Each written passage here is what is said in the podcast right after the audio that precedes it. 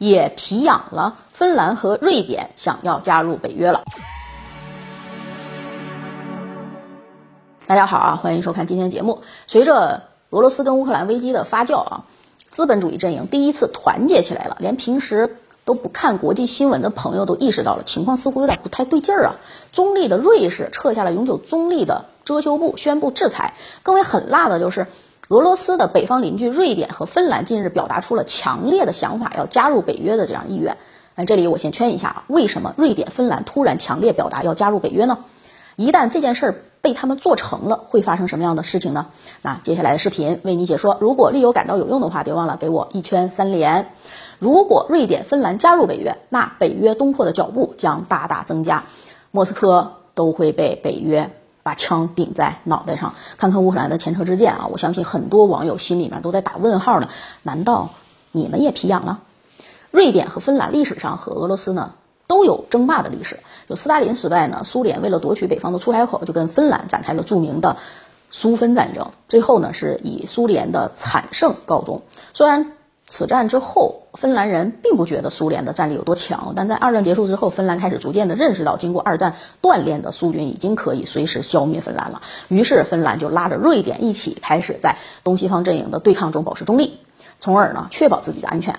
美国和苏联呢，和也一直就是没有去逼迫他俩。战队一直到苏联解体、北约东扩，已经习惯了用中立来确保安全的这个瑞典和芬兰，就始终没有加入北约的企图。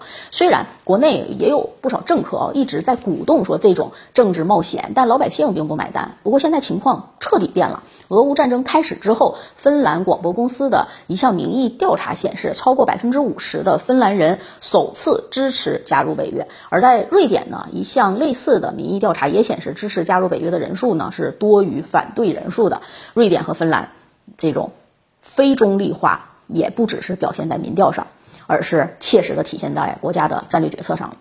按照两国中立政策，他们都不得向交战国提供武器。但近日呢，芬兰和瑞典都宣布了对基辅实施武器援助，援助的武器种类呢，包括突击步枪，还有反坦克武器。对比俄罗斯，呃，表示出了啊这种严厉的谴责，并且警告莫斯科将被迫采取行动。但瑞典和芬兰政府啊。强硬反驳说，他们不会让莫斯科决定他们的安全政策。芬兰和瑞典人啊感到的威胁呢，是他们想加入北约的第一动力。实际上，在2008年俄罗斯跟格鲁吉亚的那个战争和2014年俄罗斯发动的克里米亚半岛事变之后，芬兰和瑞典的民意调查对比，对这个就是加入北约哈也没有表现出较大的变动。可能是因为格鲁吉亚还有克里米亚两国距离比较远的缘故。但近年来，随着美国和俄罗斯这个对抗的力度加大了。啊，俄罗斯在波罗的海的这个军事行动规模增强了，芬兰和瑞典人就感受到了这种紧张的气氛，支持加入的北约的人数也就多了起来了。但实际上这件事儿并不能怪俄罗斯，因为芬兰和瑞典虽然号称中立，但是和北约之间是始终保持着这个紧密合作的。他们允许北约军队在其领土上自由行动。美国数次针对俄罗斯的军事演习呢，也是在芬兰进行的，直接威胁俄罗斯的首都。俄军的演习呢，只是对美军威胁的一个回应。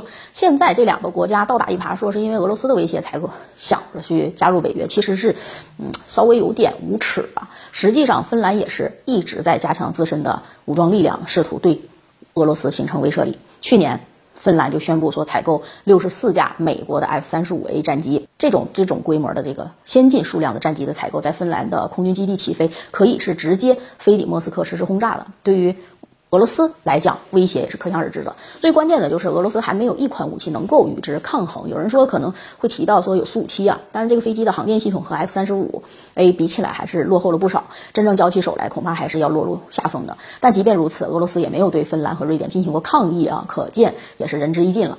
对比乌克兰呢，俄罗斯对芬兰还有瑞典想加入北约的这个行为，其实是更加无奈的，因为这两个国家和俄罗斯是隔着大海，还有。呃，永久冻土，交通几乎是断绝的。再加上芬兰和瑞典的气候呢，比俄罗斯还要恶劣。俄军的士兵作战严重这个水土不服，在芬兰战争的时候已经是验证过了。